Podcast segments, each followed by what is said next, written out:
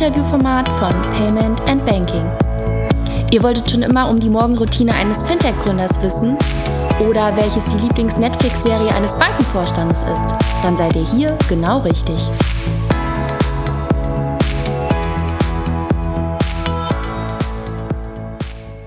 Hallo und herzlich willkommen zu einer neuen Ausgabe von Ask Me Anything, dem äh, Interviewformat von Payment and Banking. Heute begrüße ich sehr herzlich Ralf Heim von Finsight. Hallo, schön, dass du äh, Zeit für uns gefunden hast. Ähm, ich starte wie immer mit der Frage, wer bist du, was machst du und wie bist du beruflich dahin gekommen, wo du heute stehst? Ja, danke. Also Ralf Heim mein Name. Ich habe die Finsight vor fünf Jahren gegründet mit, mit äh, zwei Mitgründern. Äh, ursprünglich Softwareentwickler, äh, angefangen mit 16, äh, viel Datenbanktechnologie zu, zu schreiben. Äh, damals gab es so Data Warehousing, das war so ein Thema, was neu war. Und äh, damit dann halt immer mehr in die Technologieunternehmen-Ecke gegangen, habe dann Technologieunternehmen im Ruhrgebiet mit aufgebaut. Und dann, als das so im Verkauf war, gerade mit Friedhelm und Stefan darüber nachgedacht, wie man eigentlich im Finanzmarkt äh, die Intelligenz reinbringen kann, die andere Unternehmen schon längst, sag ich mal, haben, mhm. die aber Kunden einer Bank gar nicht bekommen. Mhm. Okay, aber nochmal drei Schritte zurück. Wo bist du aufgewachsen? Ah, okay. Fangen wir ganz, dann nochmal vier Schritte. also äh, das geboren, Kind. genau, geboren, geboren bin ich in Südamerika in, in, äh, auf einer Insel äh, nähe Chile, mhm. äh, Isla de Pascua, äh, mhm. Osterinsel heißt sie. Da haben meine Eltern ein paar Jahre Zivilisationsausbruch gemacht und äh, für sich alleine gelebt. Ach, ich hätte jetzt gedacht, dein Vater oder deine Mutter war vielleicht im diplomatischen Dienst, aber Nein, ganz andere Ganz, ganz andere Okay, aha. also, also wirklich eher komplett äh, von, von äh, Selbsternährung und äh, eigenes Haus bauen auf einer kleinen Insel und so. Also eher diese, diese Ecke. Mein Vater ist aber gelernter Softwareentwickler. Also okay. tatsächlich dann, äh, wir sind dann zurückgezogen, da war ich noch weniger als zwei Jahre alt. Das heißt, du hast gar keine Erinnerung an Nee, also ich bilde mir ein, an, genau, mhm. also ich bilde mir manchmal noch ein, so, so Fetzen zu, im Kopf zu haben, aber eigentlich nicht. Ne? Mhm, mhm. Nee, genau, und dann sind wir zurückgezogen und dann im Münsterland aufgewachsen, also mhm. Borken dann in, äh, im Ruhrgebiet äh, bei einer Firma äh, damals mit eingestiegen, äh, relativ früh, die äh, auch sehr stark gewachsen ist, die Kundus AG damals, sind wir von 20 auf 260 Leute gewachsen mhm. innerhalb von sechs, sieben Jahren. Ähm, und währenddessen habe ich BWL äh, studiert, aber eigentlich vom Hintergrund her mit 16, wie gesagt, angefangen als Softwareentwickler und dadurch immer so ein bisschen beides miteinander verbunden, also Technologieunternehmertum mit betriebswirtschaftlichem, ähm, sag ich mal, Ausgestaltung von Unternehmen. Das heißt, du hast das so ein bisschen Learning by Doing gemacht, gerade so dieses ganze Programmieren?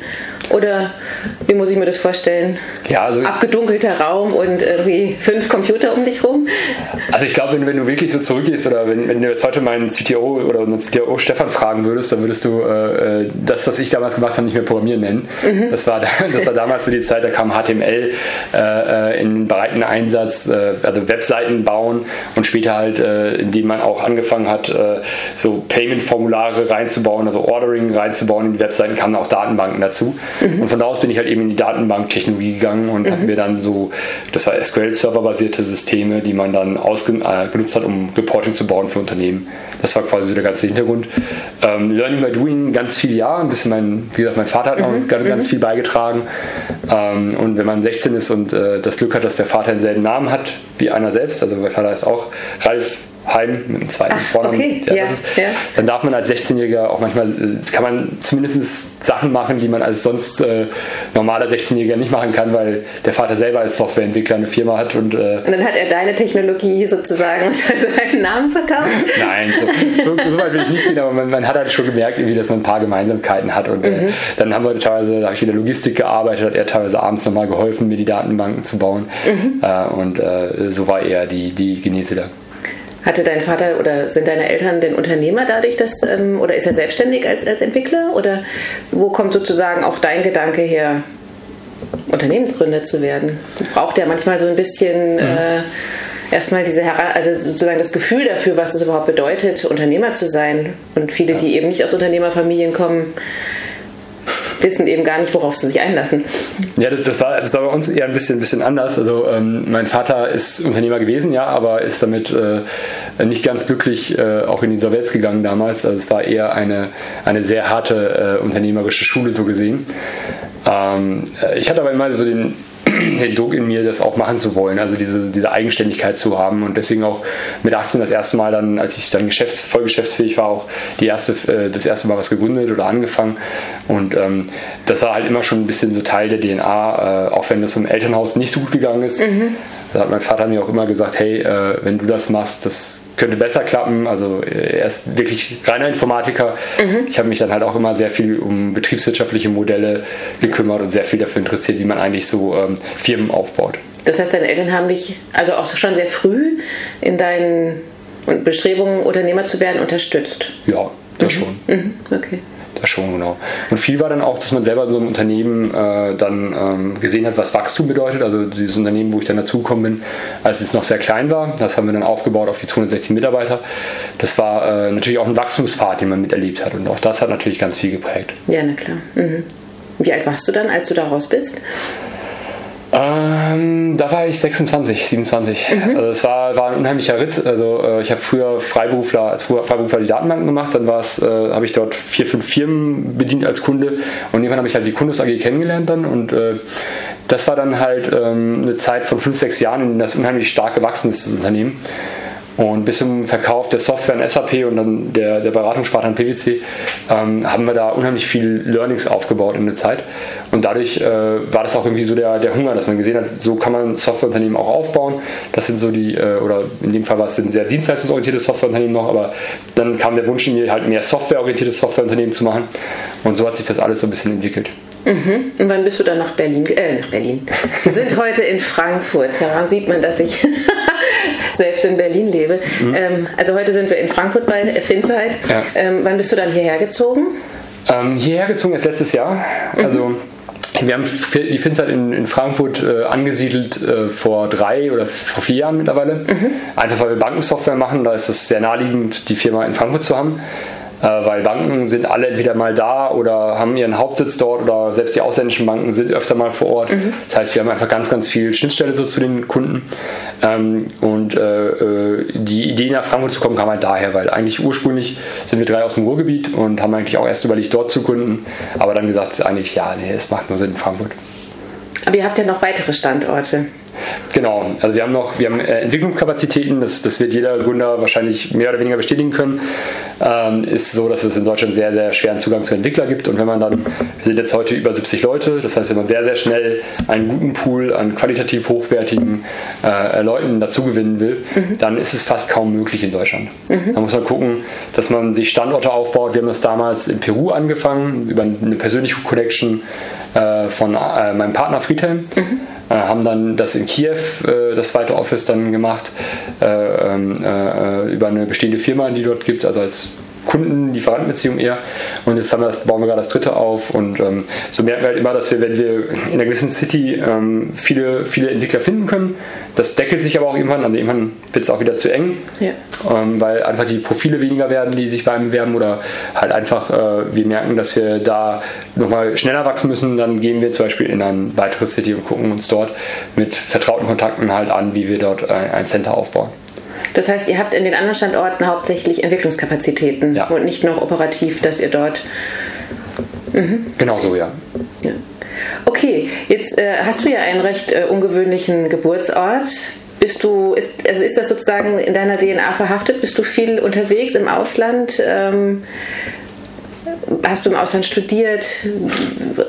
Reist du viel? Ähm, ja, reisen viel auf jeden Fall. Ähm, äh, auch, auch ähm, ich glaube schon, dass eine internationale DNA da ist. Also wir sind, glaube ich, bei Finster haben wir mal nachgezählt, dass wir, glaube ich, mittlerweile dürfen wir knapp über 10 oder 12, 13 Leute sein, die in Deutschland geboren sind und, und nur Deutsch sprechen. Oder beziehungsweise sprechen alle Englisch, aber die so wirklich Deutsch, rein deutsches Heritage haben. Ja. Woran du gerade merkst, also wir, wir, sind, ja. wir sind wirklich eine internationale Firma ähm, und äh, das ist auch was, worauf wir sehr, sehr stolz sind. Wir haben hier sehr viele unterschiedliche äh, Kulturen zusammen ähm, für mich war das dieses, dieses im, in, in, einem anderen Staat oder in einem anderen Kontinent auf, äh, also geboren zu sein, war für mich immer wie sowas wie eine Art äh, Befreiung oder eine Rückzugsmöglichkeit, weil man sagt halt, also die Osterinsel ist jetzt eine Insel, aber mhm. ähm, ähm es war halt immer klar, dass man, wenn man wenn alles daneben geht und wenn wirklich hier alles mal falsch laufen sollte und gar nichts klappt, kann man immer noch dahin zurück. Das wäre eine Option. Das war damals äh, etwas, was es mir leichter gesagt hat, zu, zu sagen, ich äh, gehe jetzt in die Gründung, ja. weil ich gesagt habe, du, am Ende, man lebt einmal und äh, das Leben kann man immer schön machen. Und äh, wenn das jetzt als Unternehmer nicht schön werden sollte, dann kann man das auch woanders schön machen. Aber so war halt dann für mich das Wichtigste immer, dass das Leben nicht vor sich hin plätschert, sondern dass man sich eigentlich diese Entscheidung sehr bewusst macht. Aber das heißt, du würdest dann eher richtig weit weggehen, als irgendwie nach Norderney zu ziehen oder so? Wahrscheinlich schon, ja. ich weiß auch nicht, warum ich gerade auf Norderney komme. mhm. Nee, also ich, glaub, ich glaube, die, die, ähm, die Frage, unser Anspruch hier mit Finzeit ist es, eine internationale Firma aufzubauen. Mhm. Das heißt auch, wir wollen in, in, in uh, erstmal Europa, wir machen jetzt mittlerweile über 30 Prozent des, äh, des Umsatzes außerhalb von Deutschland. Das heißt, äh, wir wollen das immer mehr ausbauen in andere Länder und diese internationale DNA ist auch etwas, was wir unseren Kunden klar vermitteln wollen. Das heißt, es ist nicht immer ganz einfach, wenn man äh, deutschsprachige Kunden hat, dann auch mal sagen zu müssen, wir haben jetzt jemanden, der Deutsch kann, ja, aber können wir es auch in Englisch machen, wenn das für euch okay ist, einfach weil wir diese DNA in der Firma hochbringen Mhm, mh. Ist das in der etablierten Bankenlandschaft ein bisschen schwierig noch manchmal, dass sozusagen, wenn eure Sprache eher Englisch ist, dann also in Deutschland ist es, ist es manchmal eher schwieriger. Also es, ist, es kommt immer darauf an. Also in, ausländischen Banken, Italien zum Beispiel ist auch sehr domestic, also da ist auch so, dass man eher, eher Italienisch sprechen können sollte. Mhm. Also wir versuchen das auch immer im, im, Team abzudecken, dass man sagt, wir haben auch unterschiedliche Sprachtypen. Wir haben sehr viel spanischsprachig durch die Peru Connection. Mhm. Ähm, und äh, so gucken wir, dass wir auch sprachlich sehr breit aufgestellt sind, auch im Vertrieb sprachlich weiter aufgestellt sind. Und das ist schon, ähm, schon der Teil des Ganzen. Aber klar, wir müssen mit deutschen Kunden auch Deutsch sprechen können. Mhm. Das ist dann auch immer eine Anforderung. Es gibt ein paar, wo es wirklich komplett auf Englisch geht, aber äh, das ist dann ja vielleicht mittlerweile die Hälfte schon. Ja, okay. Aber wenn du dir nochmal äh, aufs Ausland zurück, wenn du dir ein Land aussuchen könntest, welches würdest du nehmen zum Leben? Was bietet für dich die höchste Lebensqualität? Puh, ähm, also ich glaube, Südafrika ist ein tolles Land. Mhm. Jetzt äh, war, war, ich vor ein paar Jahren mal im Urlaub. Äh, fand ich immer ein sehr tolles Land, auch was die, was die Infrastruktur äh, und die ähm, äh, ähm, auch so das, das ganze Leben, die Lebensqualität angeht. Aber ich glaube, am Ende ähm, ist es, haben ganz, ganz viele Länder wunderschöne Plätze, wo man auch was machen kann. Ich glaube, man muss sich immer überlegen, was die Wertschöpfung ist, die man erreichen möchte in diesem Land. Also wenn man jetzt sagt, man möchte nur noch leben, man mhm. möchte gar nicht mehr irgendwie ein Unternehmen aufbauen, dann ist es natürlich sehr viel einfacher einfacher in, in ein Land zu gehen wie äh, Südafrika. Wenn man dort ein Unternehmen aufbauen will, dann ist es natürlich, glaube ich, sehr, sehr schwer durch die ganzen lokalen Regularien, die es mal zusätzlich gibt, die gar nicht so ohne sind. Mhm. Ähm, von daher, ich glaube, das ist immer so eine Frage des Lebensmodells. Also heute, äh, jetzt ähm, äh, mit dem Alter heute und mit der Situation der Finzeit fühle ich mich sehr wohl in Deutschland. Äh, Europa wäre aber jedes andere Land auch eine Option. Es hätte auch Amsterdam werden können. Also es war wirklich, wir haben lange hin und her überlegt, ob es jetzt, äh, ob wir die Firma nach äh, Köln, nach, nach Frankfurt nach Brüssel, nach Amsterdam oder ne, nach Wien vielleicht zu ersetzen. Ah, ja. Das wäre mhm. eigentlich gar nicht so entscheidend gewesen. Ähm, wir haben uns dann für Frankfurt halt entschieden, eben wegen, den, wegen der Kundenzentralität. Ja. Die ja auch hier im Radius von ja. zwei Kilometern sitzen? Ja, ja. Also ich ganz viele Termine laufe ich einmal rüber oder äh, schwimme ich auf dem Fahrrad und fahre rüber. Also es ist super eng. Die Stadt ist klein, also man kann alles sehr, sehr schnell erreichen. Das stimmt, ja. ja. Wer denn, also wäre Berlin eine Option gewesen? Ich meine, viele sagen ja, man muss nach Berlin irgendwann ab einer bestimmten Unternehmensgröße. Das ist natürlich jetzt für Bankensoftware wahrscheinlich ein bisschen anders, aber ja. klappt das auch ohne Berlin? Also ich glaube absolut ja. Also ich, ähm, ähm, ich glaube, Berlin ist eine tolle Stadt auch, keine, keine Frage. Ich denke, ähm, bei Bankensoftware hast du drei, vier Besonderheiten. Das ist einmal, du brauchst Banken-Know-how, ähm, du brauchst ähm, äh, Software-Know-how, du brauchst Kundennähe und du brauchst Distanzen, die kurz sind zu anderen Kunden. Wenn man jetzt sagt, ähm, wir haben uns für uns jetzt relativ schnell gestartet mit Benelux und äh, mit Schweiz und äh, Österreich und Deutschland. Das heißt, für uns war es immer sehr wichtig, dass wir auf der Karte nicht zu große Wegstrecken zwischen den Ländern haben. Mhm. Wie gut ist das Netzwerk in Frankfurt unter den Startups in dem Bereich? Das ist, das ist echt, ähm, also ich weiß nicht, ich, ich, ich würde es gar nicht, puh, ist eine gute Frage. Ich glaube, da ist Berlin stärker. Also ähm, ich denke momentan in Frankfurt sind die Startups sehr unter sich und es gibt auch gar nicht so viele in der richtig großen Ordnung. Da gibt's so, es gibt so ältere, etablierte Spieler wie Solactive, mhm. ähm, äh, die es schon seit, seit vielen Jahren gibt. Es gibt so, ähm, äh, in unserer Größenordnung gibt es dann zum Beispiel eine Clark auch noch, die äh, äh, hier sitzt oder ähm, äh, jetzt in der jüngeren Ordnung, jüngeren Größe dann eher sowas wie, wie Finanzguru noch mhm. ähm, oder Fitiba. Also gibt es schon ein paar, mit denen man sich auch mal austauscht, das schon. Ähm, äh, oder jetzt äh, SafeDroid oder Wamo, Wamo mittlerweile ja auch verkauft, aber das war schon immer so ein bisschen Austausch da, das Jahr, aber ich glaube, da gibt es so ähm, more vibrant Communities, glaube ich, als, als, die, als jetzt die Frankfurter. Mhm. Woran liegt das? Hast du da eine Idee? Ähm, sehr gute Frage wieder. Ähm, ich glaube, es liegt daran, dass jeder hier für sich versucht, sehr guten Umsatz zu machen, also sehr gut voranzukommen. Ähm, ich glaube, was, was oftmals ähm, Unternehmer eint, ist entweder Fundraising oder Kunden, also die Schnittstellen nach außen. Fundraising oder Kunden oder Bewerber oder sowas, das eint einen oft, also wenn man sich irgendwie organisieren muss. Und bei Berlin ist es, glaube ich, ganz viel die Fundraising-Connections. Mhm. Ähm, bei, äh, in Frankfurt ist es eher so, dass man viel über Kunden spricht, ist so mein Gefühl im Vergleich zu äh, Berlin, wo es mehr um die Investoren geht. Ja, genau. Habt ihr Investoren mit an Bord? Null. Null. Null. Das dachte ich mir. Wie habt ihr es geschafft, sozusagen bis an diesen Punkt zu kommen? Und was bedeutet das auch als Gründer, ähm, sich gegen Investments zu entscheiden? Ja, das ist, ist, ist, ist, etwas, das muss man sich sehr gut überlegen. Ich glaube, dass nicht jedes Modell dafür geeignet ist. Bei Enterprise Software hast du immer die Situation, dass du ähm, Lizenzen auch upfront mal verkaufen kannst, dadurch dich vorfinanzieren kannst. Du hast die Situation, dass du Implementierungsaufwendungen nochmal mit hast, die dir auch Cash bringen. Dadurch hast du die Möglichkeit, wenn du ein bisschen Cash mitgebracht hast, das am Anfang vielleicht vorzufinanzieren und mit den ersten Kunden schon mhm. relativ früh äh, Cashflow zu generieren. Bei uns ähm, ist es so, dass, dass äh, die Ticket-Sizes, wie man es immer nennt, also die, das, was so ein Kunde bei uns kauft, eher im hohen sechsstelligen oder mittleren bis hohen sechsstelligen bis siebenstelligen Bereich sind und damit halt auch äh, ein, zwei Kunden mehr schon heißt wieder deutlich mehr Umsatz. Ähm, und damit äh, äh, ist es so, dass man so ein Modell auch äh, selbst bootstrappen kann. Mhm. Ähm, das würde ich nicht jedem Gründer empfehlen, nicht für jedes Modell. Also ich würde es immer abhängig davon machen, wie groß die Ticket-Sizes sind und äh, wie, äh, wie viel auch man selber Ruhe hat schon. Mhm. Wir hatten alle drei schon die Situation, dass wir vorher unternehmerisch tätig waren. Mhm. Das heißt auch eine gewisse Ruhe in dem Thema und äh, konnten dadurch auch äh, etwas unbeschränkter, äh, beschwerter aufspielen.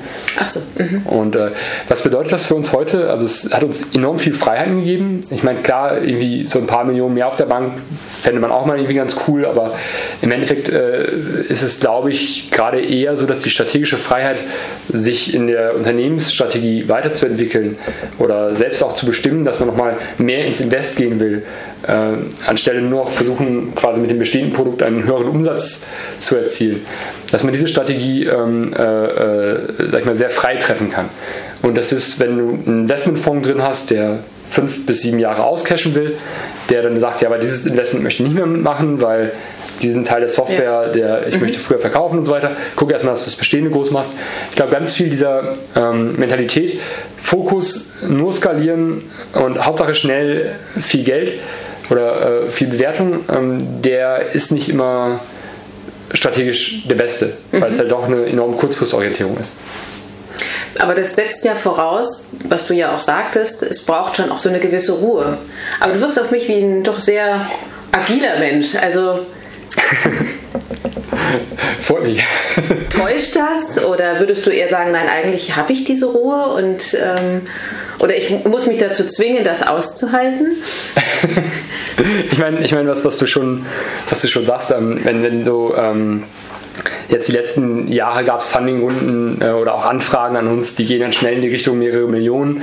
Auch, äh, auch äh, Bewertungsvorstellungen von den Investoren die sind natürlich dann dementsprechend hoch. Dann muss man schon mal überlegen, ähm, ist jetzt nicht doch der Punkt, das zu machen, und das muss man jedes Mal wieder neu entscheiden. Das, das, Interesse ist auf jeden Fall da, was irgendwie ganz cool ist, was aber auch gleichzeitig, genau wie du sagst, so ein, so ein bisschen wie so eine Stimme im Hinterkopf immer ist, soll ich das jetzt machen, soll ich das nicht machen? Mhm. Und ich glaube jetzt aktuell ähm, entscheiden wir es immer wieder von Jahr zu Jahr und sagen jetzt wieder, wir haben einen relativ klaren Fahrplan, wie wir jetzt auf die nächste Umsatzschwelle kommen, mhm. äh, was wir im Produkt brauchen. Wir wissen, dass wir es auch ohne Geld hinbekommen und, mhm. und mittlerweile sind wir auch in einer großen Ordnung, wo man mittlerweile ja. auch Kredit finanzieren kann. Und deswegen haben wir uns eigentlich bisher immer wieder dagegen entschieden, trotz der nagenden Stimme, die sagt hier, du kannst mittlerweile eine riesen Millionenbewertung aufrufen und äh, dafür Geld einnehmen und auch noch einen Teil mit auscashen und so, haben wir immer gesagt, das ist eigentlich für uns äh, wichtiger, dass wir die strategische, das strategische Potenzial, das wir in der Firma le leben, auch ausleben können. Kannst du danach besser oder schlechter schlafen, wenn ihr ein Investment abgelehnt habt? Besser. Also das denke ich, also äh, immer, immer generell besser, weil ähm, ich glaube, jede Verpflichtung, also wenn du ein Investment aufnimmst, hast du eine Verpflichtung, die du aufgenommen ja. hast. Das heißt, du, jemand hat dir 20 Millionen gegeben und will dafür 200 Millionen zurück. Mhm. Oder 150 oder vielleicht auch nur 80, aber in der Range auf jeden Fall. Das heißt, ähm, dann musst du dir auch überlegen, wie schaffst du das in diesem Zeitraum, der halt heißt fünf bis sieben Jahre oder teilweise noch kürzer. Ja. Und ähm, ich glaube, die, äh, die Freiheit eher zu überlegen, jeden Moment, jeden Morgen mehr, was mache ich jetzt als nächstes, welche, welche, äh, auf welchen Teil zum Beispiel, äh, wir haben jetzt eine Software gebaut, die ist sehr, sehr komplex, die ist mittlerweile eine, eine gesamte Suite, die viele Prozesse in Banken auch umsetzen kann. Hätten wir vor drei Jahren einen Investor eingenommen, der hat uns gesagt, fokussiere nur auf diesen einen kleinen Kern. Mhm. Das Problem ist aber, dass die meisten Banken nicht nur einen kleinen Kern ablösen wollten, sondern wenn, dann müsste man auch mehrere Sachen. Mhm. Genau, und deswegen war immer klar, die Software muss größer sein, damit sie überhaupt äh, angenommen wird. Wenn ich jetzt deine Mitarbeiter, Kollegen, Mitgründer fragen würde, welche Charaktereigenschaft dich ausmacht, was würden sie mir erzählen? Hm. Muss ich selber kurz drüber nachdenken. ähm, wahrscheinlich eine, eine, Mischung aus äh, äh, kreativ und ungeduldig. Also mhm. ähm, ich möchte immer, dass Sachen sehr, sehr schnell erfolgreich werden. Mhm. Ähm, und ähm, wahrscheinlich auch wieder eine Mischung aus, aus Leidenschaft und manchmal auch, äh, auch sehr großem Ehrgeiz. Also wieder das ähm, dass das einhergeht. Ich versuche bei Themen ähm, sehr viel Freiheit in der Führung zu lassen. Das ist mir immer sehr wichtig, dass die Leute, dass das Team eigentlich die Sachen umsetzen kann. Ähm, und da muss ich dann, das ist für mich dann immer so die größte Balance zu gucken, wie weit äh, greift man noch ein, wie weit lässt man es, lässt dann das Team das selber gestalten. Und ich glaube, das ist so ein bisschen das, was, was die meisten äh, in dem äh, Zusammenhang auch, auch so erleben. Ich glaube grundsätzlich, wir haben hier eine tolle Kultur und äh, die, die Leute sind echt happy, wie, wie die Firma ist und äh, wozu ähm, aber ganz, ganz viele Leute beitragen. Und äh, da versuche ich einfach, dadurch, dass wir ein gutes Team haben, eigentlich jedem dann größtmögliche Freiheit zu lassen. Auch wenn bei mir immer mal wieder auch natürlich sowas durchkommt wie, hey, das müssten wir noch, noch so und so und schneller machen, mhm. ähm, zügel ich mich da manchmal auch und sage, hey, äh, okay, ihr, ihr, ihr, habt das schon cool und Bremsen dich dann deine Mitgründer aus, dass sie sagen, Mensch, Ralf, jetzt lass die doch mal machen. Das wird schon. Wenn nee. du sagst, dass du ungeduldig bist. nee, ich glaube so, so gar nicht. Ich glaube eher, eher, dass, dass wir alle, also zumindest Friedhelm auch diese Ungeduld hat. Mhm. Also weil es ist eher so, dass wir uns gegenseitig manchmal, äh, manchmal hochpushen, manchmal wieder sagen, hey, du das ein bisschen langsamer angehen. Ne? Ähm, aber ich glaube, da, da, da, gleichen wir uns immer aus. Was interessant ist, wir gleichen uns nicht in, in der, wir haben jetzt alle nicht so eine Charaktereigenschaft, die immer ausgeglichen werden muss, sondern das schwankt dann teilweise mal. Mal hat der eine diesen Impuls, mal der andere. Aber dadurch hat es sich auch immer sehr gut austariert bei uns dreien. Ich habe das vorhin richtig verstanden. Ihr habt euch in der Firma vorher schon kennengelernt. Ähm, genau, also ich habe mit der, mit der äh, Folgefirma haben wir uns mal Friedhelms Firma angesehen auch, also aus der Beziehung heraus. Also, Wollte ihn schlucken. Ja, also wir haben uns mal angesehen, sag ich mal. also wir haben uns mal angesehen, was er so in der Folgefirma gemacht hat, sagen wir mal so. Ähm, und dann lief halt daraus diese Gespräche mal weiter und wir hatten coole Ideen und als dann klar war, wir gehen in den Exit rein, haben wir gesagt, okay, lass doch das nächste Mal was zusammen machen. Aha. Und so kam das dann mit, mit Friedhelm und Friedhelm und Stefan kannten sich schon aus der frühen Kindheit. Ach ja, das sind so Sandkasten-Buddies. Ja, ich glaube Grundschule, aber ja. Ja, okay. Tolle ja. Vertrauensbasis, wenn man da irgendwie sich so lange kennt, natürlich, ja. Absolut, ja. Klar. Wofür hast du denn schon die meisten Komplimente bekommen? Für welche Charaktereigenschaft? Du ähm. merkst, es ist eben nicht nur ein, ein Business-Interview. Ja, ja. Aber wie gesagt, ich habe mir das nicht ausgedacht. Das nein, nein, sind Fragen aus, aus der Community. Ähm, Puh, ich, glaub, ich glaube, dass ich, äh, äh dass ich äh, sehr integer sein, äh, bin in, in, wichtigen Momenten. Also dass ich da versuche immer keinem, äh, also es, ich versuche Menschen im besten Sinne entgegenzutreten. Und ähm, das, hat das war zumindest das Letzte, was ich mal gehört habe als, als Feedback mal, dass das sehr positiv aufgenommen wird, dass man das Gefühl hat, äh, dass man da mit allen Themen mal zu mir kommen kann oder dass es auch generell keinen Missgunst gegenüber äh, gegenüber ihm was gibt. Also das äh, ist mir persönlich auch sehr wichtig. Mhm. Wenn du sagst, ihr habt eine gute Unternehmenskultur, wie, wie versucht ihr das zu steuern als Gründerteam? Super schwer. Ähm, also, also das, ich glaube, Kultur, ähm, Kultur entsteht und ähm, man kann äh, einfach als, als Gründer kann man sich überlegen, dass man sie versucht zu formen, indem man sagt, wir sind so toll und wir können irgendwie das als Bester oder keine Ahnung was. Oder man lässt sie entstehen und versucht einfach zu sagen, ein paar Sachen gehen halt nicht.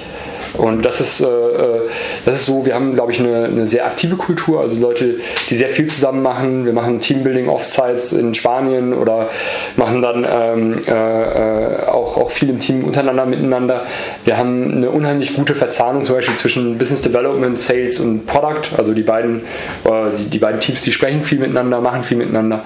Und das ist einfach das, was wir auch fördern wollen. Das ist erstmal super. Mhm. Und ähm, dann gibt es immer so ein paar Sachen, wo man einfach sagen muss, als, als Gründer setzt man so die Spielregeln für einige Themen fest und guckt halt, dass dann ähm, äh, quasi einige Sachen nicht geht, also dass man nicht, äh, sag ich mal, nicht irgendwie auf einer äh, Sommerfest mit vielen Kunden betrunken ist oder solche Themen, ne? Mhm. So, äh, und trotzdem eine Lockerheit in der Kultur äh, äh, schafft. Und das ist, das ist nicht einfach, weil dann hat man beispielsweise unterschiedliche Ethnien, unterschiedliche, also unterschiedliche ähm, Hintergründe, kulturelle Hintergründe und für den einen ist vielleicht etwas ein Problem, was für den anderen kein Problem ist. Und dann halt zu gucken, ähm, dass alle einfach mit dem Grundsatz reingehen, ähm, solange du mich nicht persönlich irgendwie äh, einschränkst, ist alles cool. Und äh, das sind so die, die, die äh, Art und Weise, wie wir es versuchen äh, zu machen. Aber es ist eine der herausforderndsten Aufgaben, glaube ich, als Gründer, diese Kultur äh, unkompliziert einfach, aber auch äh, proaktiv, dass jeder sich einbringen möchte, keine, keine Leute, die Motivationsverluste haben, zu schaffen. Ja. ja, man sieht ja in vielen äh, Startups in Berlin immer den Kicker oder irgendwelche anderen, Weltenbad oder so. Das habe ich bei euch nicht gesehen. Ja, du warst, ähm, in, warst in einem Raum nicht? Ah, das Spielzimmer. wir, haben, wir haben den Kicker, wir haben auch eine Xbox ähm, hinten. Ähm, da kommen dann ganz witzige Momente rein. Dann bin ich mal mit dem Vorstand von der Bank äh, zurück ins Büro gekommen und dann saßen da zwei, ähm, zwei Kollegen und haben hinten ähm, irgend so ein Slay-Game, also irgendwas, wo man sich gegenseitig abschlachtet, gespielt. Oh, also so ein, ja. so ein Battle-Game. Äh, Und, das kam äh, nicht so gut vermutlich. Ach doch, sind, das, das, erwartet man ja heutzutage als Bankvorstand von einem Fintech. Ich habe absichtlich gemacht. nee, so weit will ich nicht gehen, aber ähm, nee, klar, also ähm, da, da kommt dann ganz witzige Konstellationen äh, rein. Dann habe ich auch einmal einen Termin mit einem Kunden hier vor Ort gehabt und für mich ist, wenn ich ins mein Büro gehe, äh, völlig normal, dass ich auch mal in kurzen Hosen komme, wenn Sommer ist. Mhm. Dann gab es den Spruch von einem Kunden, äh, äh, Ralf, wenn ich wusste, dass du eine kurze Hose trägst, hätte ich mir meine Krawatte ausgezogen. Ah. Und ähm, man, man merkt ja schon so, dass es, aber es wird auch witzig äh, akzeptiert, weil Leute wollen durchaus diesen Kontrast. Und ähm, fürs Team äh, war immer wichtig, dass wir authentisch sein können, dass die Leute ja auch sein können, wie sie sind. Und äh, das, das versuchen wir schon auch zu fördern. Aber hättest du denn, also die kurze Hose, hast du einfach nicht dran gedacht, dir eine lange Hose anzuziehen oder war es dir egal? Eine Mischung. nee, also ich, ich, ich glaube, ähm, in dem Fall habe ich wirklich nicht direkt dran gedacht, aber andererseits, äh, es ist auch Teil der Kultur hier, dass du sagst, man kann, man kann auch mal so in Termin reingehen. Ja. Wenn ich zu einer Bank gehe, wo auch die Kunden der Bank sind, dann ziehe ich mir natürlich was anderes an. Ja. Aber wenn, wenn es hier in unseren Büros ist, dann ist es für mich völlig okay, so, so auch reinzugehen. Ja. Wie gut kannst du mit Kritik oder mit Lob umgehen? Ähm, du hast gerade gemerkt, mit Lob tue ich mir schwer. Das ist bei vielen so, ne? dass sie sich ganz groß mit, äh, also schwer tun mit Lob. Genau, also, ähm, also Lob, Lob äh, ist tatsächlich immer das, das, ähm, äh, das ist vielleicht nett, aber äh, es, Kritik hat immer noch was Konstruktives, wenn sie, gut, wenn sie gut gemacht ist. Also tatsächlich ist mir Kritik manchmal lieber als Lob. Tatsächlich. Weil man einfach merkt, okay, da hat jemand sich Gedanken darüber gemacht, mhm. wie man sich selber verbessern kann. Und ähm, wenn, das, wenn das sehr konstruktive Kritik ist, äh, dann ähm, finde ich das zum Beispiel sehr gut. Mhm. Und Lob fällt dir schwer? Das ist so dieser Teil des Psychologen-Interviews, ja? Nein, das würde ich jetzt nicht sagen, aber wenn du, also wir hatten jetzt ein paar richtig erfolgreiche Jahre, waren viel in der Öffentlichkeit und ähm, wenn man dann so Awards gewinnt oder äh, so, das, ähm, das ist, ist, alles nett, aber äh, das Wichtigere ist immer, dass, dass, dass die, also wichtiger ist, irgendwie reinzukommen, zu sehen, man, man sieht, die Firma ist cool, die Leute sind cool, das Produkt ist cool, die Kunden haben Spaß mit uns, es geht wirklich voran, es kommen komplett neue, neue Themen auf, ähm, man schafft wirklich eine Veränderung am Markt. Das sind so die, die Sachen, die, einem, die mir persönlich wichtiger sind. Mhm. Du sagtest Öffentlichkeit, ein gutes Stichwort ähm, im Verhältnis zu vielen anderen, die ja in einem ähnlichen Umfeld wie ihr tätig seid, seid ihr ja verhältnismäßig ruhig. Mhm. Ist das eine ganz bewusste Entscheidung, ähm, wenig nach außen zu kommunizieren und wenn ja, warum? Äh, ja, weil, also zum Beispiel, also ist es ja, also wir, wir, wir kommunizieren ähm, immer also ein paar Sachen gezielt nicht nach außen. Mhm. Äh, zum Beispiel, als wir die, die Gründerszene Awards für eines der schnellst wachsenden Unternehmen gewonnen haben, haben wir gehört danach von einem VC auch, dass dann ein Pitch-Deck, was bei ihm gelandet ist, zum Beispiel gesagt hat, er, aber guck mal, Finster und so, es gibt hier Unternehmen in dem Markt, die richtig schnell wachsen. Mhm. Also wir haben gemerkt, dass wenn man in dieser Gründerszene sehr, sehr publik ist, das führt teilweise eher dazu, dass Wettbewerbe auftauchen, ähm, als dass es neue Kunden gibt. In der Bankenszene versuchen wir sehr publik zu sein. Also in der mhm. Szene, wo wo Bankenvorstände Sachen lesen, das ist eher da, wo wir drauf zielen. Ja. Die Gründerszene äh, zielen wir gar nicht so drauf, weil wir keine Investoren suchen und äh, mhm. Mitarbeiter wäre vielleicht manchmal ganz gut, aber wir haben die Erfahrung gemacht, das wirkt, wirkt auch, bringt auch eher Wettbewerb auf den Plan, wenn, wenn jemand merkt, dass es da erfolgreich läuft bei einer Firma. Ah ja, okay, verstehe. Wenn du einen anderen Beruf machen dürftest, müsstest, mhm. was würdest du sein?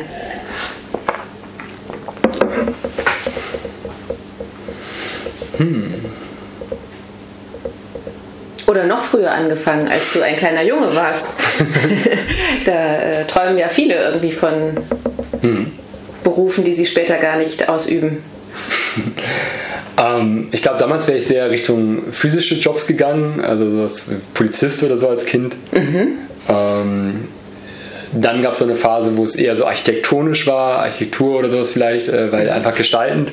Ich glaube, heute wäre es tatsächlich entweder Softwareentwickler oder ähm, ja, oder vielleicht puh, ich glaube, ich kann mir gar nicht vorstellen, dass irgendwas anderes zu machen als unternehmerisch aktuell, ehrlich gesagt, weil ich glaube einfach, dass es so viel Spaß macht, diese Freiheitsgrad zu haben und so gestalten zu sein. Mhm. Und auch wenn man guckt, so als Kind, da habe ich ganz viele so Strategiespiele immer gerne gemocht, wo man überlegen muss, das ist so mein Möglichkeitsraum, was kann ich daraus machen, welche Strategien funktionieren, welche nicht. Und deswegen glaube ich am Ende, äh, Unternehmer ist schon das, was, was mich am meisten äh, kickt und ich glaube sonst äh, gibt es da ganz viele super spannende Jobs, sicherlich auch äh, äh, ähm, äh, von, sag ich mal, von, von sowas wie, wie in der, in der, als, als Ausbilder oder in, der, in so lehrenden Berufen zu sein, aber ich glaube ehrlich gesagt, hier, mir will immer was fehlen. Mhm. Wie schaffst du denn dann den Ausgleich? Weil Unternehmer, Software ist ja sehr, sehr computerlastig. Hm. Wahrscheinlich arbeitest du auch wahnsinnig viel. Ähm, Du zuckst gerade so, war das ein, naja, geht so oder du hast ganz schön recht, das ist tatsächlich sehr viel? also ich glaube, ähm, es, ist, es war am Anfang was richtig hart, ja. Mhm. Also gerade die ersten Jahre war man wirklich so mit klassischen 70-Stunden-Wochen auch dran, wobei mhm. ich glaube, auch da gibt es noch ganz andere Extreme als 70 Stunden. Ähm, war das so eine Grenze, die du dir gesetzt hattest? Oder? Ja, mir war Freizeit immer schon sehr wichtig. Mhm. Auch, ähm, und mir war Effizienz immer sehr wichtig. Also auch, dass man die Sachen schnell und gut macht. Und wenn man, ähm, wenn man anfängt, irgendwie nur noch zu arbeiten, dann äh, wird man zwar, man verliert in Effizienz, man verliert auf jeden Fall in Effektivität, also darin, die richtigen Sachen zu machen. Ähm, aber man, man äh, verliert halt in beidem, also auch Effizienz nimmt einfach ab. Und deswegen war ich immer eigentlich jemand, der jetzt gerade auch aktuell, ich bin froh, wenn ich öfter mal auch äh, zum Sport komme oder äh, früher Feierabend machen kann, das ist schon auch Teil des Ganzen. Äh, das heißt aber auch genauso, dass dann wieder der nächste Tag ist, wo ich dann irgendwie mal einen Tag habe, wo ich dann in drei äh, Städten bin und dann irgendwie mhm. einfach nur noch max bis bis 12 Uhr im Zug noch an Sachen arbeite. Mhm. Also es gibt, gibt beides. Das ist glaube ich immer so ein Hin und Her. Welchen Sport machst du? Also ich habe früher, früher viel Ballsport gemacht, das ist mittlerweile schwerer geworden, also viel Fußball gespielt vor allem. Ah ja, ich dachte, jetzt kommt eher so Basketball, weil du bist ja, ja nicht gerade klein gewachsen. nee, Basketball, Basketball war davor, mhm. genau. Oder beziehungsweise mit 18 so, Fußball war die ganze Zeit immer. Habe ich von, äh, ich glaube, von 6 bis, bis 20 gespielt. Na, Im Ruhrgebiet muss man das ja fast machen. Ja, ja klar. Ist ja, ist ja Heimatstadt quasi, ne, dann des Fußballs. Äh, also äh, wir haben auch viel, viel Glück gehabt damals, also viel, viel in coolen Mannschaften spielen können. Mhm. Ähm, äh, aber die, äh, die so, die jetzt, jetzt aktuell sind es eher so Sachen wie Obstacle Races, also quasi, kennst du das? Ähm, Obstacle Races, wenn du, ähm, gibt so verschiedene, so Spartan Race, Tough Mudder, Viking, mhm. wo du so ähm, quasi dich durch, durch Hindernisse auf Zeit äh, durchbewegen musst. Ähm, sowas sehr Bei Wind viel, und Wetter, oder? Bei Wind und Wetter, absolut. Das, ist, das Schöne ist ja sogar bei schlechtem Wetter, es macht so mehr Spaß. Ja, ja. Und das ist dann. dann Man sieht immer die Bilder, wenn dann irgendwo mal so ein, so ein Race war, ne? nee, genau, und sowas, sowas was, Beispiel. was, was ist daran so schön dann durch den Schlamm und durch den Regen und ist das der Ausgleich zu digital? Ja, vielleicht ist es das, aber auch einfach, ich glaube, das ist einfach das Kämpfen. Also ich glaube, an die Grenzen gehen ist das Schöne dabei. Wirklich halt so gucken, dass man so richtig schön leidet, bis es so auf die Zielgerade geht. Und ähm, das generell auch so bei, bei, bei allen, allen Sportarten. Ich habe letztes Jahr mal die Challenge gesetzt, zehn Sportarten neu auszuprobieren. Ähm, einfach um so ein bisschen reinzukommen in, in verschiedene Sachen. Und ich finde, halt, es gibt immer ganz, zwei ganz schöne Phasen beim Sport. Immer die eine, wenn du was Neues lernst und wirklich merkst, die Bewegungsabläufe werden besser. Sei es jetzt, du stehst auf dem Brett besser oder sei es, du, äh, du hast äh, ein, besseren, ein besseres Abrollen im Kampfsport oder so. Ne? Oder halt dieser andere Punkt, wo es dann halt darauf geht, dass man die, ähm, die, äh, die Grenze erreicht. Also wirklich, die, wo man merkt, wie der Körper macht an der Stelle zu. Und äh, kurz davor und davor gehst du durchs Ziel, das ist natürlich auch schön. Welches von den zehn Sportarten ist denn geblieben? nee, es war ja das Ziel, die auszuprobieren. Also dafür Ach so. Die geblieben sind die Obstacle Races damals. Das Ah, hab ich ja. damit, damit habe ich, damit hab ich letztes Jahr angefangen und das ist bis heute geblieben. Und was war das Ungewöhnlichste? Ähm, das Ungewöhnlichste, ich überlege gerade, äh, das also Krav Maga ist mittlerweile ja schon, Kampfsport ist schon, ist jetzt nicht so super ungewöhnlich, das habe ich, mal- habe ich mal ausprobiert. Ähm, Speerwerfen war vielleicht ganz witzig. Wie aber kommt man denn dazu? über diese Obstacle Races, Also, da muss man halt auch mal mit dem Speer werfen. Äh, die sind ganz schön schwer, oder? Ja, ja, aber, das habe ich auch nur einmal ausprobiert. das war danach auch wieder zu Ende. Also von daher, äh, nee, also da waren noch andere Sachen dabei auch. Also es gab zum Beispiel Bogenschießen dann auch. Ähm, das ist aber wieder typischer. Speerwerfen ist glaube ich schon ein bisschen exotischer. Ich versuche da einfach immer mal was Neues auszuprobieren und irgendwie im Kopf dabei zu bleiben, auch immer neue Sachen zu testen. Ja, jetzt hast du ja, das hast du mir ja äh, im Eingangsgespräch erzählt, du hast ja jetzt auch einen, einen kleinen Sohn. Ähm, wie, wie sehr kannst du das sozusagen in deinem umtriebigen Alltag, ähm, wie, wie gehst du damit um, jetzt ein junger Familienvater zu sein? Ähm, Vorher 70 ja. Stunden, irgendwie, wie alt ist der Kleine? Ein Jahr. Mhm. Ja, genau. Es ist also jetzt ein Jahr geworden am Wochenende. Mhm. Gerade erst frisch. Ach schön. Ähm, das, das klappt gerade ganz gut. Also ich bin, ich bin aktuell wohne ich zehn Minuten von hier entfernt vom Büro. Ich laufe ganz normal hier hin. Ähm, kann also die Zeit wirklich nehmen, ähm, äh, auch mal zum, um 7 Uhr nach Hause zu gehen, den Kleinen ins Bett zu bringen. Ähm, kann, morgens nehme ich den eh immer, steht er meistens um 6.30 Uhr auf. Das Dann- ist ja bei den Kleinen so, ja. Genau, und dann hat man den erstmal eine Stunde. Ja, und äh, das Coole ist, aktuell kann man noch gut Sachen miteinander verbinden. Ich mache dann noch so ein paar Fitness-Sachen morgens, da äh, so, so TRX und solche, äh, Sa- äh, du das kennst, sind so, sind so Trainingsseile quasi, die man sich so reinhängt, mit eigenem Körpergewicht arbeitet. Und Du hast ein eigenes Gym zu Hause. ja, genau. Ich habe auch, auch Langhantelbank und all sowas. Ja, ja, genau. Und das ist halt, äh, das findet der Kleine halt total witzig. Und meistens ist das, kann man dann natürlich so zwei Sachen miteinander verbinden. Einmal äh, Zeit mit dem Kleinen verbringen und gleichzeitig findet der es total witzig, wenn, wenn Papa sich da äh, bis so bis, also ein bisschen, bisschen reinhängt in die, in die Übung. Ähm, von daher, das ist, das ist so gerade, das lässt sich eigentlich gerade ganz gut Mhm, verbinden, finde ich. Aber man muss, man muss dafür die Rahmenbedingungen natürlich schaffen auch. Also für, für uns war es ganz wichtig mit, mit Finzeit zum Beispiel, dass ich Leute habe, die den Vertrieb komplett alleine machen können, dass ich da quasi noch mit auftrete, aber dass eigentlich die operative Vertriebsverantwortung im Team schon komplett ist. Weil sonst reist du ganz, also sonst reist du ja jede Woche drei, vier Städte ab. Ja. Ähm, aber dafür war es auch wichtig, halt, dass wir nach, nach äh, Frankfurt ziehen und halt in die Nähe ziehen.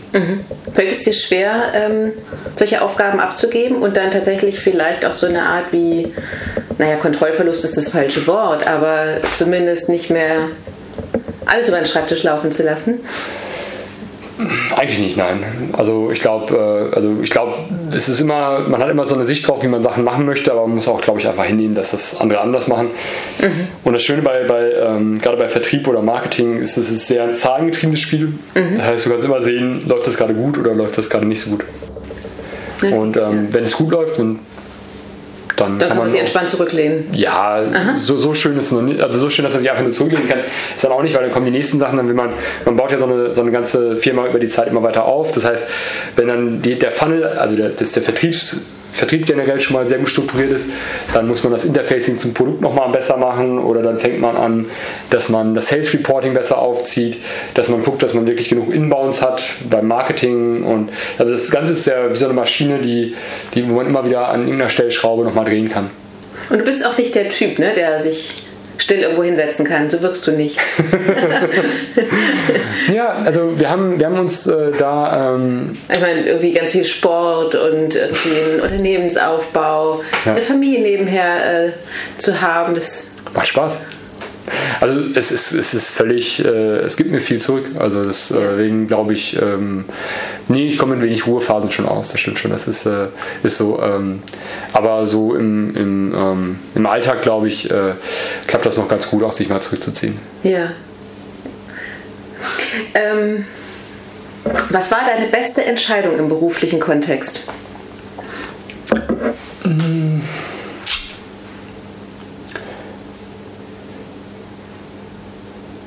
Hm.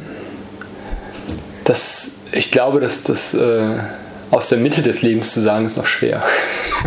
also bis jetzt glaube ich, ich glaube bis jetzt war es die Gründung der Ventures mit der, in Kombination mit der, mit der Entscheidung, Finzeit selbst zu fanden. Mhm. Also, weil wir hatten durch die Freiheit, durch die, durch die ähm, Finzeit, dadurch, dass wir es komplett äh, ohne Investoren gemacht haben, die Möglichkeit, äh, uns verschiedene Sachen nochmal anzuhören. Und dann kamen vor einigen Jahren mal so Ex, äh, Ex-Bankenvorstände oder auch, auch sehr, sehr äh, seniore Bankmitarbeiter auf uns zu. Und ähm, der erste von denen war der Michael Dreinhoff, der war früher bei Goldman äh, äh, Sachs auch und sagte, er hätte irgendwie eine Idee, wie man so einen ähm, Schuldscheindarlehensmarktplatz aufbauen kann, aber ähm, er hat halt keine Technologieressourcen. Und so fing das halt an, dass wir neben Finzeit halt die Finzeit Ventures gegründet haben die ihrerseits jetzt sieben Beteiligungen halten und äh, die ähm, äh, auch mittlerweile einen ganz schön ordentlichen Unternehmenswert äh, in den, äh, in den ähm, also in den Büchern in Anführungszeichen haben. Ähm, was äh, etwas ist, was wir auch in Zukunft ein bisschen mehr kommunizieren werden, aber momentan halten wir da noch sehr bedeckt, aber mittlerweile sind die sieben Beteiligungen schon sehr, sehr gut gefundet. Und ähm, wir haben daraus jetzt, wir werden das bis zum Ende des Jahres noch auf, auf neun ausweiten. Und diese Entscheidung konnten wir, glaube ich, nur deswegen fällen, weil wir eben keine Investoren drin hatten, die gesagt haben, fokussiere dich auf das jetzt nur und nur das und jetzt guckst du, dass du sieben Jahre rennst oder fünf Jahre rennst und verkaufst. Wie muss ich mir das vorstellen mit ähm, eurem Venture-Arm mhm. quasi? Genau, also die, die, Ventures sind, ähm, sind eine Firma, die äh, neben dem, also die, auf die kommen eigentlich eher Seniore Bankvorstände, Seniore Bankmitarbeiter, Bankvorstände. Äh, wir haben da ganz unterschiedliche äh, äh Profile mit, mittlerweile dabei, ähm, die von Ex-Vorstand von Donner Reuschel äh, reichen bis zu ähm, Ex-PCG-Lern, also auch Beratungsmitarbeiter manchmal. Und ähm, die kommen halt immer mit einem, mit einem Business-Thema auf uns zu, wo die sagen, sie sehen einen Markt. Wir sind vor allem in, unterwegs in Finanzmärkten, in, ähm, in, äh, in Asset Management.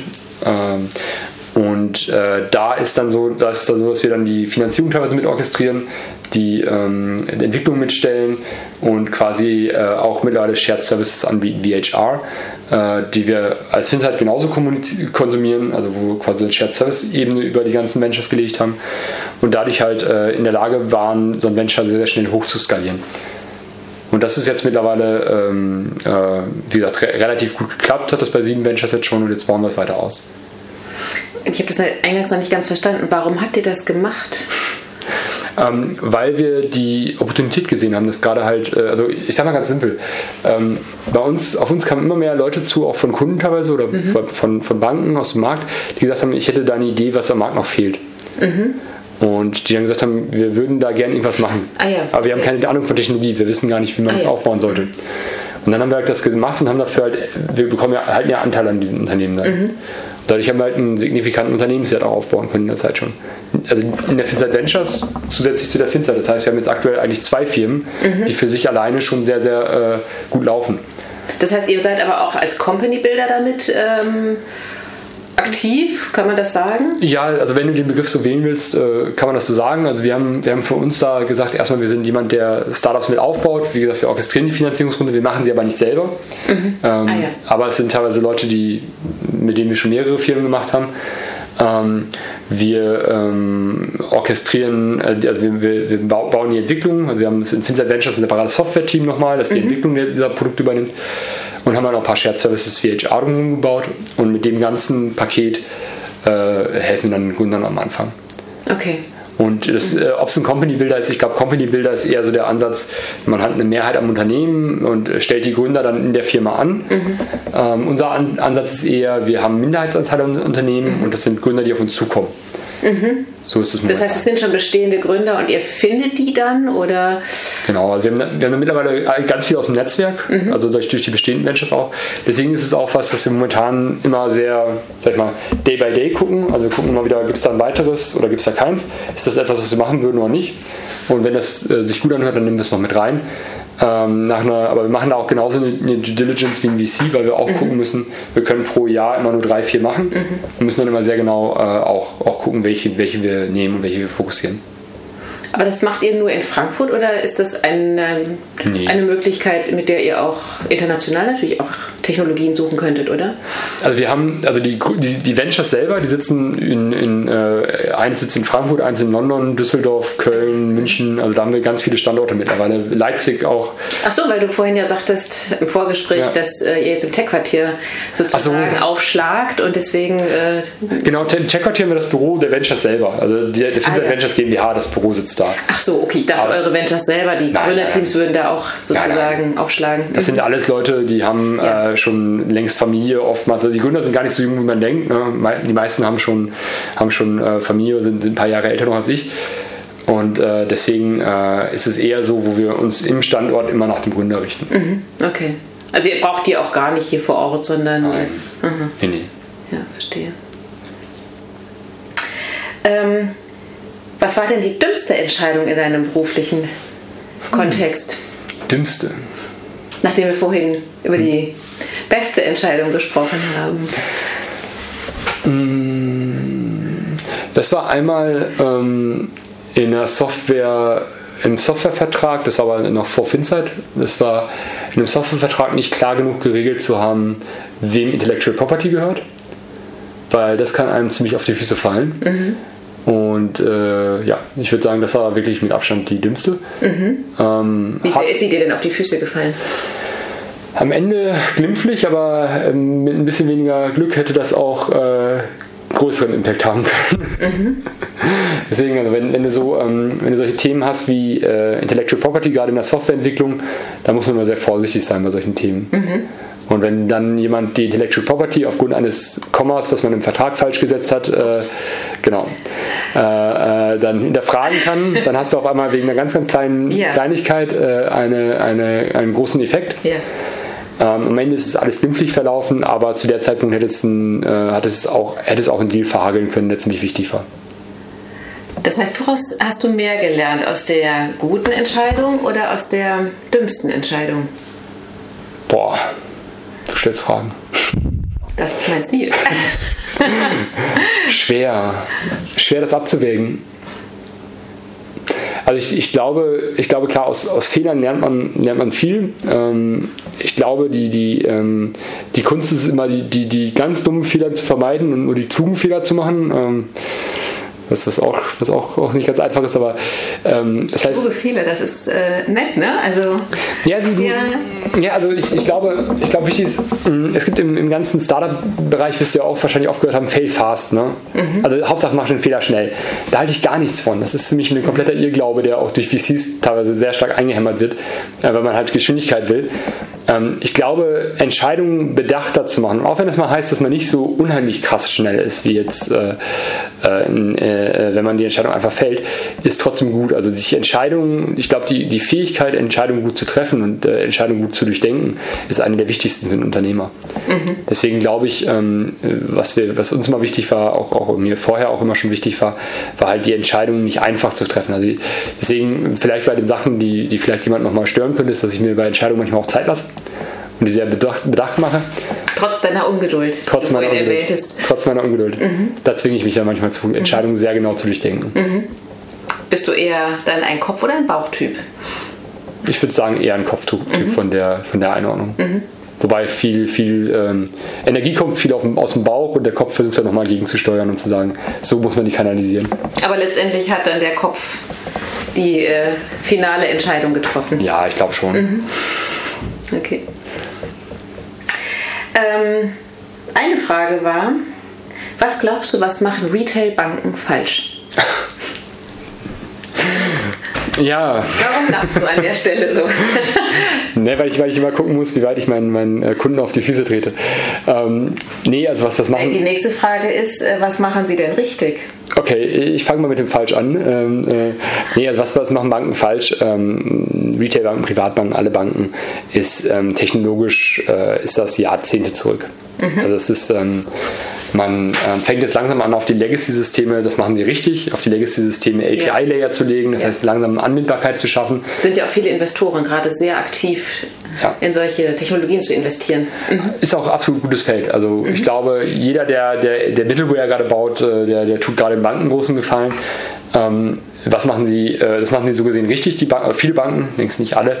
Was machen sie mh, hm, falsch? Das ist äh, ich habe bei Banken oft das Gefühl, also wenn wir, als wir unsere Software gebaut haben, haben wir gesagt, ähm, die Software kann irgendwie individuelle Next Best Action zum Beispiel machen.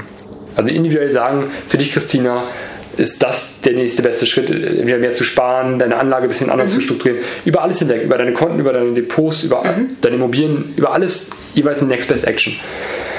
Ähm, wir haben uns das Ganze auch mit BaFin mal durchgesprochen ist das irgendwie ein Thema mit Beratungsprotokollierung und sowas, wie müsste man das machen? War alles eigentlich gar nicht so ein, so ein Thema. Ähm, aber Banken, bei allem, was sie nicht kennen, heißt es immer, ja, aber das geht ja gar nicht, das ist Compliance.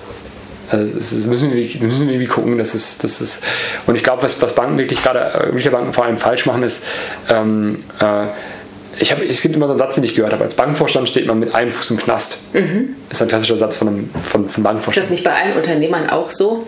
Nö. Nö? Nein, also dass dieser, dieser Markt oder dieser, dieses Mantra, ja. viele, die eben selber keine Unternehmer sind, Nein, aber das, Aber ist dir noch nicht begegnet? Also, also ich ist mir begegnet, aber ich, ich glaube, ähm, ich glaube da, äh, da äh, klar, man hat eine Menge mehr rechtliche Verantwortung, aber das sind jetzt keine Sachen, die über das normale Maß, also über ein verständliches Maß hinausgehen. Ja. Mhm. Ähm, nee, bei, bei, das ist, glaube ich, auch viel Angst auch bei Leuten, ja. die natürlich mit Unternehmertum wenig zu tun haben. Absolut. Weil das, glaube ich, oftmals sehr intransparent für Menschen ist ist, die einfach äh, mit Unternehmertum wenig zu tun haben. Ja. Mhm. Also absolut, absolut. Ähm, also das ist aber, das ist glaube ich klar, du hast, du hast mehr Verantwortung für Mitarbeiterthemen. Also es kann sein, dass ein Mitarbeiter mit deiner Firma Probleme kriegt, dass du vielleicht in deiner Führungsverantwortung, Leitungsverantwortung quasi äh, äh, fehlgehandelt hast. Du hast das schon eine Menge Sachen, aber ähm, du äh, Datenschutzthemen, für die du verantwortlich bist, ne, es ist schon nicht wenig. Aber Gerade in Deutschland auch, ne? Ja, klar. Mhm. Und, äh, Wäre es nicht manchmal einfacher, irgendwie Mhm. ja. in die estnischen Staaten zu gehen. Oder Ja, also wenn, wenn, wie gesagt, wenn, also wenn die Banken nicht wären, sag ich mal, unsere Kunden nicht wären, dann wenn ja. ich jetzt normal irgendwo ein Startup aufziehen würde, was Retail-Customer hätte, also B2C wäre, ähm, ich glaube, ich würde mir sehr gut überlegen, wo ich es gründen würde. Das müsste aber nicht Deutschland sein. Aber ihr wolltet ja mal B2C machen. Mhm. An welcher Stelle seid ihr abgebogen und warum? Ähm, an der Stelle, als wir gemerkt haben, dass die, das Verhältnis aus Customer Acquisition Cost, also Kundenakquisitionskosten, mhm. und ähm, der äh, äh, quasi, also anders gesagt, wir hätten ein Unternehmen bauen müssen. Wir haben damals auch über RoboAdvice nachgedacht, da gab es noch keinen wirklich großen am Markt in Deutschland. Und wir sind einfach zum Schluss gekommen, hätten wir das B2C gemacht, dann hätten wir die Entwicklungskosten komplett selber getragen. Wir hätten die CACs bezahlen müssen, wo wir auch simuliert haben und eigentlich zum Schluss gekommen sind, dass das ganz, ganz schwer wird, erst nach acht Jahren, neun Jahren, wenn überhaupt jemals positiv zu werden. Also bei uns ist der Business Case nicht aufgegangen, als wir das B2C ah, ja. überlegt haben. Aha, aha. Und dann haben wir B2B überlegt und B2B ähm, haben wir dann äh, mit Banken gesprochen und haben wir die, die Technologie gezeigt, die wir uns so vorstellen. Und dann kam sofort das Feedback, ja, können wir gebrauchen. Und dann sind wir halt Richtung B2B gegangen. Das Wie erklärst du denn deiner Oma, was ihr macht? Achso, ähm, ja, das ist. Ähm, äh, ich versuche mal so einfach wie möglich. Also unsere Software guckt dir all deine Finanzen an, also deine Konten, deine Depots, deine Immobilien, deine mhm. anderen Wertgegenstände und sagt dir auf der Basis, was du besser machen sollst. Und mhm. diese Software nutzen Banken ähm, für ihre Prozesse. Also die, diese Software bieten Banken ihren Kunden wiederum an. Mhm. Das ist so in Nutshell. Genau, aber deine Oma kann dem folgen, sozusagen. Ich habe keine Oma mehr. Also okay. von daher. leider, leider kann ich das nicht testen. ja, aber das ist ja immer ganz spannend, ne? Wenn ja. die Oma steht ja sozusagen immer nur exemplarisch für, äh, ja. für jemanden, der einfach damit wenig zu tun hat. Ne? Und dann so komplexe Themen, gerade wie Software, ja. Bankensoftware, Finanztechnologie, ist super schwer. Ähm, Ich glaube, wir haben das, wir haben, also ich habe einen kleinen Neffen, versuch's mal mit dem. Ähm, Wie alt ist der? Der, der ist zwölf. Äh, von Oh ja, das, das, das war so ein, so ein Beispiel. Ja. Äh, dann konnte ich dem irgendwann mal zeigen, dass Banken unsere äh, Software in ihrer App eingesetzt haben. Mhm. Und dann habe ich auch gemerkt, okay, da hat er sich die App runtergeladen, ne? hat das selber mal getestet, weil es das selber angesehen Mhm. und hat dann immer gefragt, wo ist denn eure Software? Ist das eure Software? Macht die das auch? Macht die das auch? Und so. Also deswegen, ich glaube, so ein, äh, wenn Ein guter Lackmustest, was alles noch kommen muss. auch, auch das, ja. Auch das, ja. Also ich glaube aktuell, ähm, äh, wenn du guckst, wer, wer so unsere Software normalerweise sieht, dann ist der Endkunde manchmal im Frontend der Bank aber, da sind wir im Hintergrund, oder halt der Berater, Berater und Portfolio Manager von Banken, die sehen die. Und das sind aber alles sehr, sehr gut ausgebildete Leute. Das heißt, wir haben in der Regel, wenn ich jetzt meine Software als Frontend, die Beratersoftware meinem Neffen zeigen würde, ist glaube ich schwerer. Weil da er halt erstmal sehen, wie ein Portfolio aussieht, wie er strukturiert ist, was für Break. Also, da wird schon schwer, in welchen Ländern ist er. Also ich würde ihm sagen können, guck mal, die Software zeigt dir gerade, in welchen Ländern hast du ein Geld, in welchen Ländern, in welchen äh, äh, Assetklassen wird schon wieder richtig schwer. Also Allein das schon wieder zu erklären, ne? ja, also ist schon, ist schon, wir sind glaube ich in einem sehr äh, komplexen, hochanspruchsvollen Bereich. Das, Ich glaube auch, ja. Muss man sich so, aber ist auch wieder schön, weil wenn man das einmal verstanden hat, dann hat man halt auch ganz gute Ausgangsbedingungen. Also ihr seid so ein bisschen weg von diesem Robo-Thema, ne? Ja, also wir haben, wir haben angefangen, äh, also wenn du mit einer Bank anfängst zu arbeiten, dann ist es immer am einfachsten, irgendwo zu arbeiten, wo die noch nichts hat. Also beispielsweise RoboAdvisor war damals neu. Das heißt, wir haben dann angefangen mit, mit drei, vier Banken RoboAdvisor zu bauen. Ähm, aber perspektivisch, und das war dann auch immer so der Trend, den wir hatten, wurde unsere Software immer mehr im Kernprozess eingesetzt. Weil die Banken hatten schlechte Portfolio-Management-Software. Die hatten schlechte Beratungssoftware. Und um halt eben dann bessere Beratung und besseres Portfolio-Management zu machen, haben wir halt gesagt, okay, jetzt äh, setzen wir unsere Software auf diese Prozesse mehr an. Naja, weil also von Robos spricht man ja schon seit vielen Jahren, dass das Mhm. die Zukunft äh, der Bankgeschäfte ist für Kunden, für Banken, für etc. etc. So richtig durchgestartet sind sie ja Nicht, noch nicht. nein. Kommt das noch in deiner Einschätzung oder, ähm, Ja, ich, also ich, ich denke schon, oder ist es nicht Glaube, dass Robos die Zukunft sind? Nee, nee, ich denke schon. Also das ist, ähm, ich glaube, man kann man muss sich angucken, was, was bieten die genau an aktuell. Die bieten an ETF-Portfolien für mit einem hübschen Dashboard und einem schönen, einer schönen Antragsstrecke. Aber im Endeffekt stehen da drin 5, 6 ETFs, vielleicht ein paar mehr. Und dafür will aber der Anbieter nochmal 0,5, 0,75 haben. Das ist halt einfach aus meiner Sicht, da hast du zwei Zielgruppen am Markt, oder mehrere, aber nehmen wir mal zwei extreme Zielgruppen am Markt. Du hast die einen, die sind enorm kostenbewusst, die wollen sich ihren ETF, die würden zwar ein Robo nutzen, aber der muss dann so teuer sein wie, wie, wie der ETF selber. Ja, mhm. Und die anderen sind halt ähm, eher wenig nah am Thema und wollen das komplett abgeben an jemand anderen. Und ich glaube, da ähm, bist du halt bei zwei Zielgruppen, die nicht sehr dankbar sind. Bei der einen musst du nämlich komplett die Kostenschraube drehen und bei der anderen musst du eine hohe äh, Kundenakquisitionskosten bezahlen, um überhaupt erst auf die Plattform zu kriegen. Von daher glaube ich, RoboAdvisor, ja, die werden sich ähm, werden noch erfolgreicher. Ich glaube, gerade bei diesen klassischen ETF-Kunden, wenn man günstiger wird als RoboAdvisor. Und sonst wird es ganz viel Hybrid werden. Also, dass der Mensch gemeinsam mit dem Berater, also der Berater gemeinsam mit dem Kunden äh, auf Software blicken kann oder der Kunde die Software allein nutzen kann, aber einen Berater hinzuholen kann. Diese nahtlosen Übergänge zwischen Mensch und Maschine, die werden immer mehr.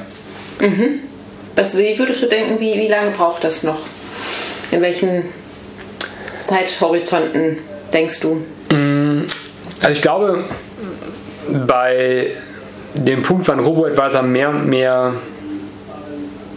also so eine Asset, es gab ja mal diese Etikani Prediction, glaube ich, die ist 2020, hätte man jetzt bei, ähm, bei zwei, ich glaube, äh, zwei, nee, zwei Trillionen sein müssen.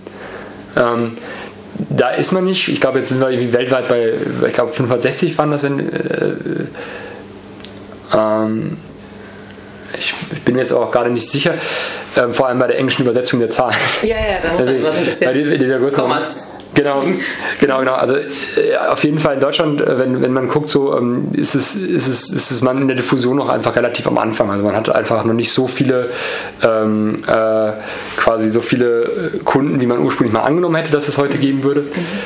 Ähm, und ich glaube, das wird jetzt in den nächsten drei, vier Jahren etwas stärker ansteigen, weil der Kostenkampf beginnen wird.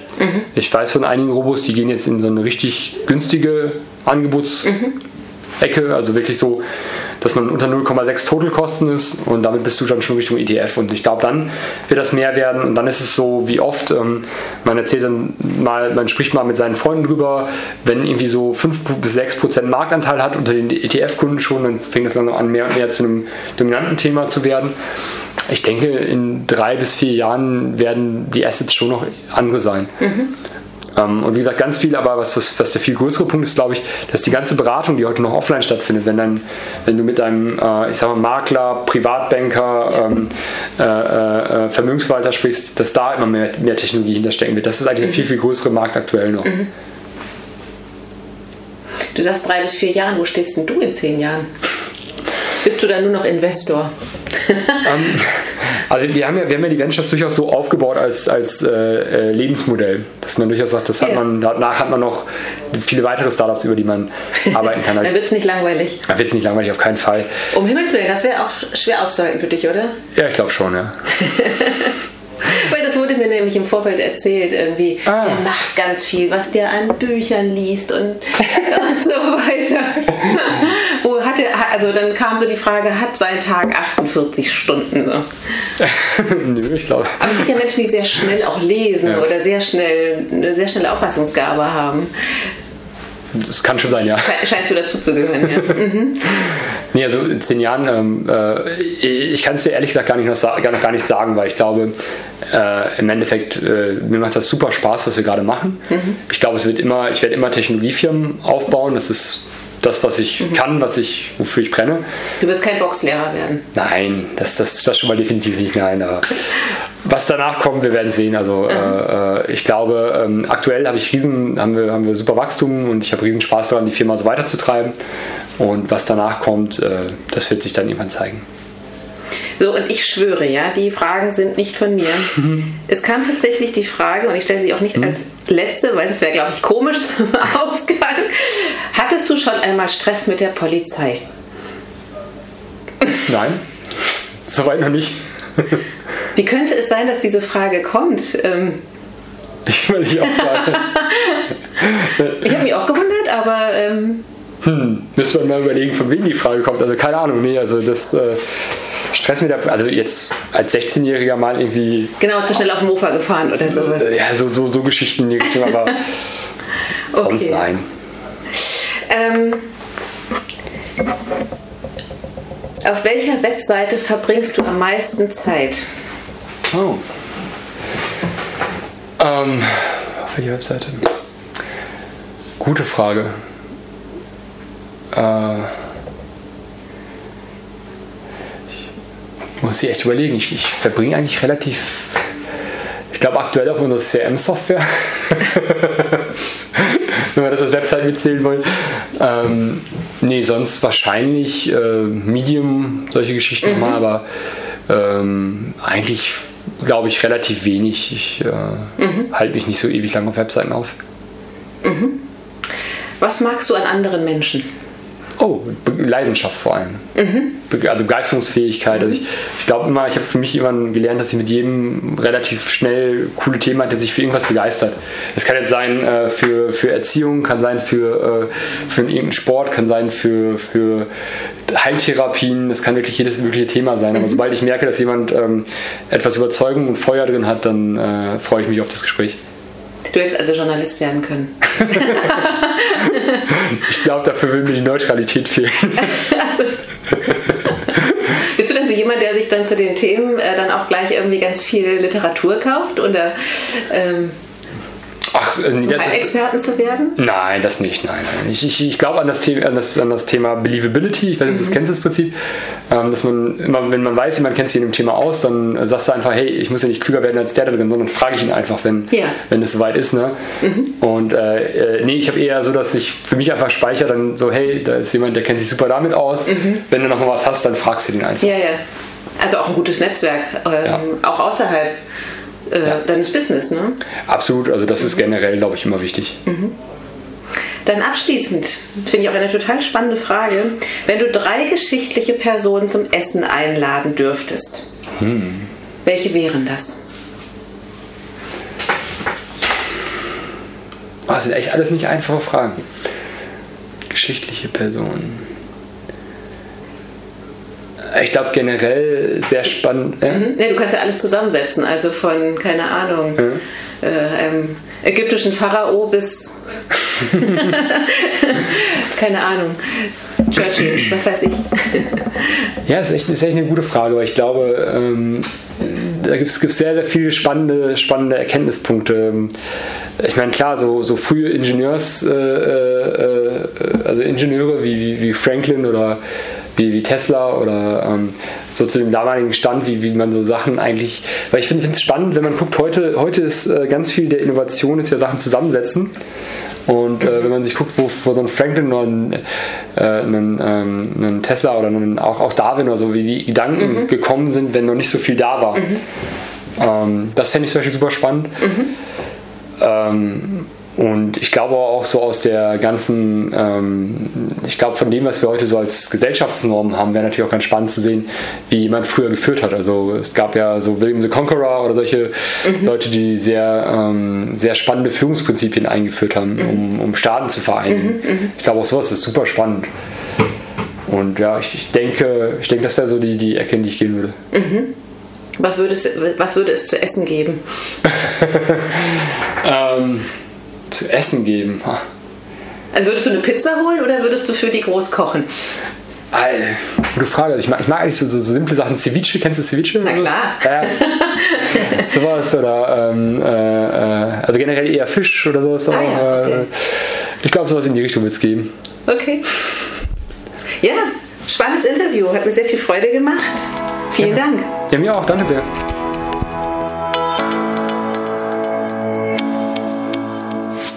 Euch hat das Format gefallen? Wir freuen uns über jeden lieben Kommentar oder im besten Falle sogar über 5 Sterne. Ihr habt noch Ideen oder Vorschläge für interessante Persönlichkeiten als Interviewpartner? Dann schreibt uns eine E-Mail an nicole at paymentandbanking.com.